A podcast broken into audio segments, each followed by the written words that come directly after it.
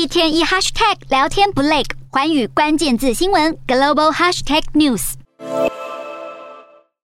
油价飙涨引发美国民众的普遍愤怒，加上目前距离重要的其中选举只剩下几个月时间，美国总统拜登二十二号要求国会暂停征收每加仑十八美分的联邦汽油税，为期三个月，总共将花费大约一百亿美元，希望能舒缓油价走高的痛苦。拜登认为，这整套行动渴望将一加仑汽油的成本降低约一美元。不过，反对党共和党批评停征是民主党要在其中选举里争取选票的政治把戏。就连拜登所属的民主党内部也有议员质疑，